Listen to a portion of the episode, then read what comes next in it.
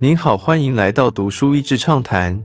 读书益智畅谈是一个可以扩大您的世界观，并让您疲倦的眼睛休息的地方。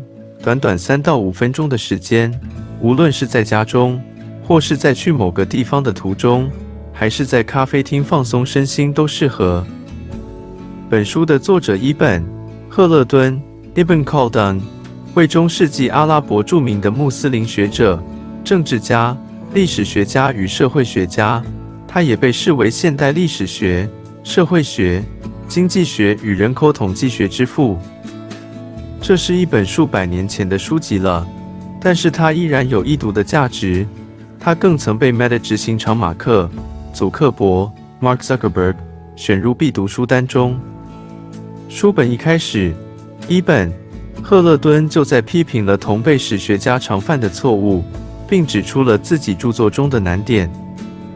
他共指出了七点问题，并环绕这七点写下了本书：一、对于某个信条或意见的偏向不中立；二、对资料来源的过度自信；三、无法理解倾向；四、错误解读历史事实；五、没有能力还原历史事件的全貌。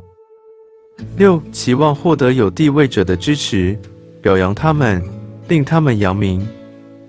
七、忽视了人类社会出变化之中。一本，赫勒敦认为记录历史应该要用科学方法，因此他常常批判迷信权威以及对历史数据不加分辨的采纳。本书中，他将科学方法引入了社会科学领域，这被认为在当时是跨时代的创举。也被当代人誉为历史编纂学之父或历史哲学之父。他常常将此称作自己的新科学，并在书中引入自己发明的术语。应该知道，在一个朝代创建之时，收入多而税少；当其灭亡时，税多而收入少。伊本·赫勒敦也在本书中提出了他的经济学和政治学理论。他认为，社会凝聚力越大，劳动分工越细，经济增长越快。他认为发展增加了供需，而后者决定了货物的价格。他也注意到了人口增长的宏观经济力量对发展的影响。他认为人口增长与富裕密切相关。他意识到了货币是衡量价值的标准，是交换的中介物。但他没有意识到经营价值会受到供需的影响。他提出了劳动价值论，认为劳动是价值的来源，对于资本积累是必不可少的。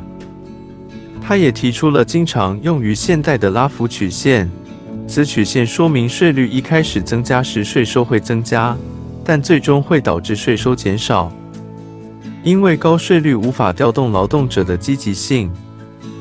一本。赫勒敦认为，历史的进程取决于游牧文明和定居文明两股力量的消长与均衡。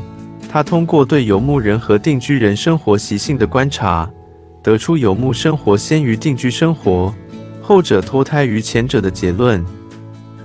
他相信每一个部落、国家都在苦难、匮乏、战争的过程中逐渐走向壮大，而奢侈。贪图享乐只能使其慢慢走向衰败的灭亡之路。人类文明是处于永久发展之中的，人类社会不会停滞在一种状态，也不会稳定在一条道路上，其发展不过是整个宇宙发展的一种特殊情况。一本·赫勒敦在本书中展现出来的历史哲学，只是在总体上阐述了一些基本原则，并未解决当时的所有问题。但不可否认的是，他的思想启发了后来者孔德、斯宾塞、马基雅维里、孟德斯鸠、维科这些在哲学史、社会学史上熠熠发光的名字，也都在历史哲学的发展长河中留下绚烂的光芒。